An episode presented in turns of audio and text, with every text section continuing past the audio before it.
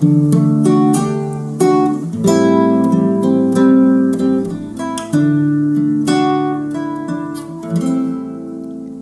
mana, se liga nos desejos, porque hoje vamos falar sobre comidinhas. Aqui é Lina Molina, artista visual e terapeuta do natural feminino. E nada mais justo do que começar por ela, pela TPM, pelo processo da menstruação, que são dois momentos cruciais na nossa alimentação, né? Que são bem aqueles momentos que a gente sente vontade de comer mais doce, de comer mais comidinhas gordurosas. E, na verdade, a TPM, a gente já comentou um pouquinho sobre isso, mas reforçando que ela acontece quando a gente está estressada, ela acontece quando a gente também negligencia os outros momentos do ciclo menstrual, como a própria ovulação ou a própria menstruação. Então, a TPM, que na verdade deveria ser aquele momento de resguardo ou um momento de florescer criativo, acaba sendo um grande depósito de angústias, muito descontado na alimentação, que é o famoso recorrer ao grande pote de sorvete ou a um volume muito maior de chocolate do que o que a gente está habituada. Eu gosto muito de uma escritora chamada Sonia Hirsch, e tem um livro dela que se chama Só para Mulheres, onde no capítulo sobre TPM, ela trata um pouco sobre a alimentação. E eu acho muito interessante quando ela diz o seguinte: Durante o período pré-menstrual, que seria o período da TPM, Bom, eu gosto aqui de ressignificar para tempo para mulher, que não é um, uma invenção minha, mas eu ouvi isso de muitas mulheres ele acaba sendo um período em que o nosso metabolismo ele desacelera. E por desacelerar, as mulheres que já sofrem, que estão propensas a sofrer de TPM por pelos seus diversos motivos, como nós já conversamos nesse podcast, elas ficam angustiadas com a sensação de que estão se sentindo fracas, já que o metabolismo está mais lento, né? E achando com uma sensação de fome e junto com as questões emocionais, às vezes a mulher não está conseguindo ali lidar com o período da TPM, que é todo um convite para um mergulho no campo das sombras, num campo mais intuitivo, num campo mais introspectivo. Então vem essa explosão de desejos de cair de boca na gordura, nos doces, nos sorvetes, nas massas e no chocolate. Então, voltando para Sônia Hirsch, ela traz algumas respostas muito bacanas, como, por exemplo, o desejo de chocolate, segundo ela, é uma deficiência de magnésio e que existe no cacau. Então, claro, a gente às vezes recorre ao chocolate, aquele chocolate mega açucarado, e que não tem só cacau, e aí ao invés de virar medicina, ele vira veneno.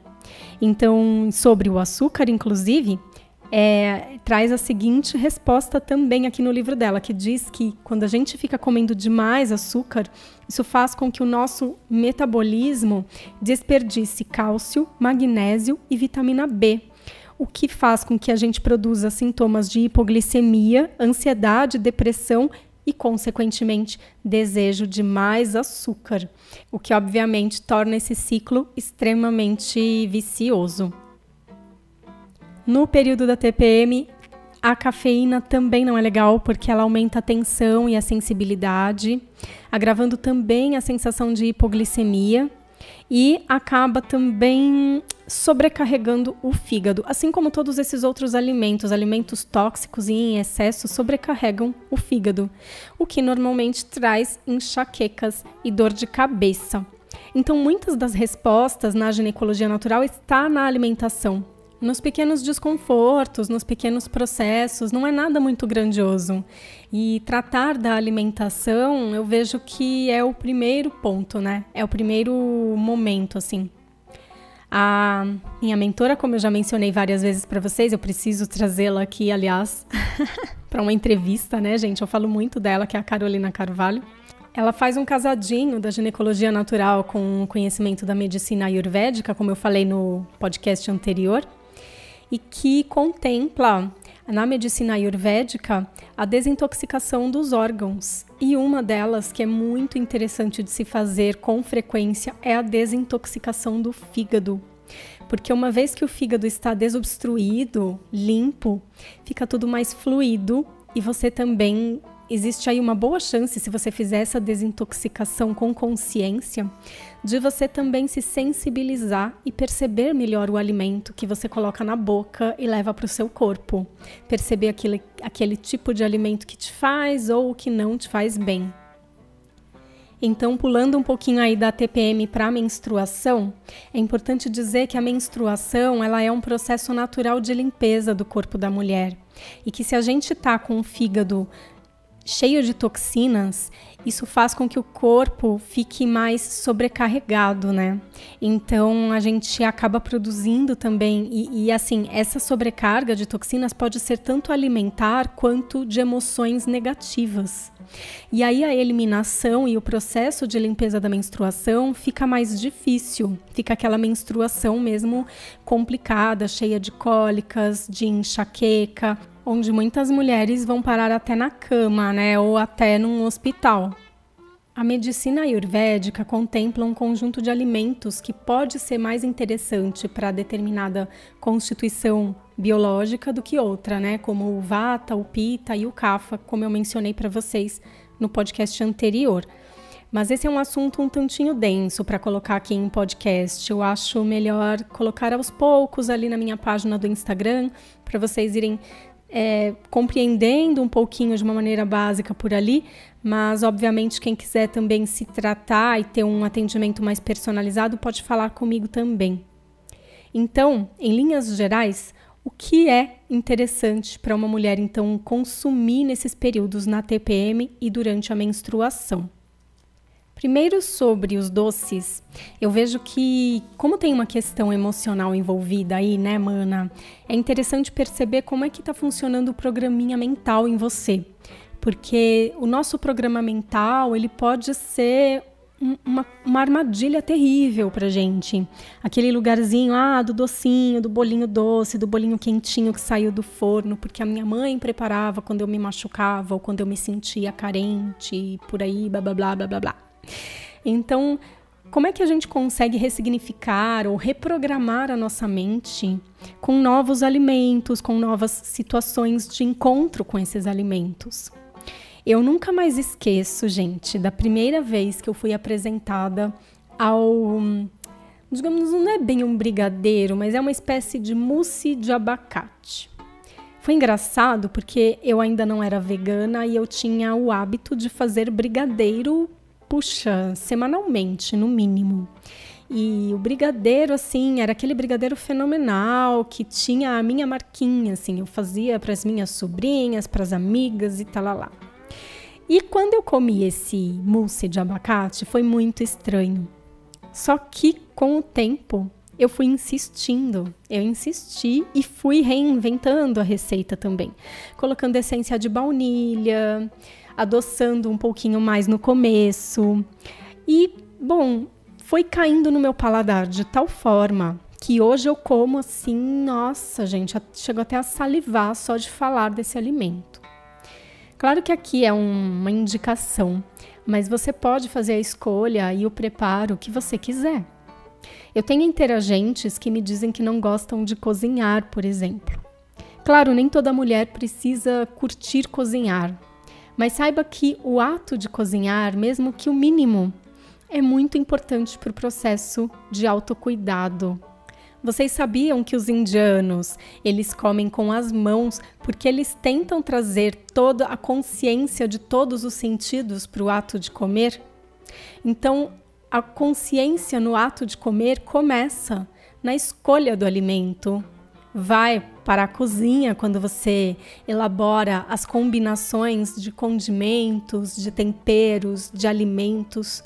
Quando você elabora se você vai cozinhar, assar, fritar, tudo isso passa pelo ato, né? Pelo lugar do autocuidado. Sabe quando você saliva simplesmente por sentir aquele cheirinho que vem da comida? Então, se você começa a cozinhar, todo o processo de assimilar o alimento e de, de cuidar-se começa já a partir daí. Então, mana, A minha dica essencial é essa de ressignificar então esses docinhos, buscar novas receitas e quem sabe você mesma fazer. Agora uma dica crucial e muito interessante é o ciclo das sementes. Eu sempre falo do ciclo das sementes para as minhas interagentes, para todas as mulheres que eu tenho a oportunidade de falar, porque sementes elas são ótimas para o intestino, salvo pessoas que têm questões mais sérias no intestino e que não podem de forma alguma comer sementes, mas no geral faz muito bem para nós. E consumir algumas sementes no decorrer do ciclo pode auxiliar no, no equilíbrio dos seus hormônios. Então, por exemplo, você consumir semente de linhaça, mais a semente de abóbora, que vai do início da menstruação até ao período da ovulação, é o tipo de semente mais indicada para esse momento em que o estrógeno está mais em alta no corpo. Após a ovulação, até o início do próximo ciclo, consumir gergelim e semente de girassol é muito indicado, já que o seu corpo está produzindo mais progesterona. A combinação dessas sementes, consumida ao longo de pelo menos três meses, pode ajudar demais no equilíbrio desses hormônios e, consequentemente, no seu humor, no, no seu apetite, no seu corpo, no funcionamento do intestino e no funcionamento geral do metabolismo em você. Então, amiga, você pode consumir da maneira como você quiser. Você pode comer ela pura, você pode comer ela torrada, comer na salada, fazer uma mistura. Eu gosto muito esse mousse de abacate. Hoje em dia, além de colocar a essência de baunilha, por exemplo, eu misturo também semente de linhaça. Fica maravilhoso. Eu adoro, adoro. Virei assim a mulher do brigadeiro com linhaça. Amo. E para finalizar esse podcast, eu quero falar sobre uma dieta muito especial e importante para mulheres que sofrem de candidíase, que é um desconforto que acontece em boa parte de nós, pelo menos em alguns momentos da vida, nós somos presenteadas, entre aspas, com o desequilíbrio desse fungo que na verdade está sempre no nosso corpo, mas ele se desequilibra quando nós temos um desequilíbrio na flora vaginal e quando nós estamos com o sistema imunológico mais baixo, ou seja, quando nós estamos fracas. Portanto, já a primeira, o primeiro aspecto aí da dieta para mulher que sofre de candidíase é aumentar esse sistema imunológico. Então, consumir gengibre, curcuma, alho são alguns dos alimentos que podem fazer com que o seu sistema imunológico aumente, que você se fortaleça assim como consumir farinha branca e açúcar em excesso, na verdade, no período de tratamento da candidíase, é importantíssimo cortar esses alimentos, porque eles são alimentos que deixam o nosso metabolismo mais ácido. E a cândida, como qualquer bactéria, ela se prolifera em ambiente ácido. E a gente precisa alcalinizar esse, esse corpo, esse metabolismo. Então, consumir alimentos mais alcalinos e menos ácidos é o mais indicado. E como nós estamos falando do campo da ginecologia natural, ou seja, desse lugar, mana, que a, nós mulheres não deveríamos ficar só ali preocupadas com o, o nosso corpo individualmente, mas com o sistema como um todo, né? Eu não poderia deixar de falar sobre o, preocupar-se ou olhar no entorno e escolher o seu alimento com mais responsabilidade ambiental e social. Então, se você ainda não aderiu ao vegetarianismo, veganismo, pelo menos consumir menos desses alimentos já ajuda bastante. Consumir menos leite de vaca, menos carnes, todas, todas são carnes, até as brancas, não só as vermelhas. Consumir menos alimentos que venham em plásticos. Então, eu vejo que é importante a gente tentar cultivar o nosso alimento ao máximo. Eu sei que é bem difícil, a maioria de nós mora em apartamento, mas se possível, cultivar pequenas hortinhas dentro de casa. Isso já é muito interessante porque não que isso vá salvar o planeta, mas por aquilo que eu comentei aqui em algum momento no podcast, a conexão né, que você tem com o alimento, desde o plantio até o preparo. Isso já traz uma boa conexão e uma ressignificação na maneira de se alimentar. E essas questões também relacionadas ao ambiente e à própria sociedade. Acho que podem fazer muita diferença. A Pachamama agradece e nós, como guardiãs né, desse, dessa natureza, não só dos nossos corpos, mas a natureza como um todo, é, puxa, nos fortalecemos. Só temos é que cultivar coisas boas a partir daí. Agradeço por você ter me ouvido até aqui, mana. Lembrando que você pode me procurar para encontrar tratamentos, dicas, conversas, trocas. Tô no Instagram, tô no Face. E boa semana para você. Cuide-se.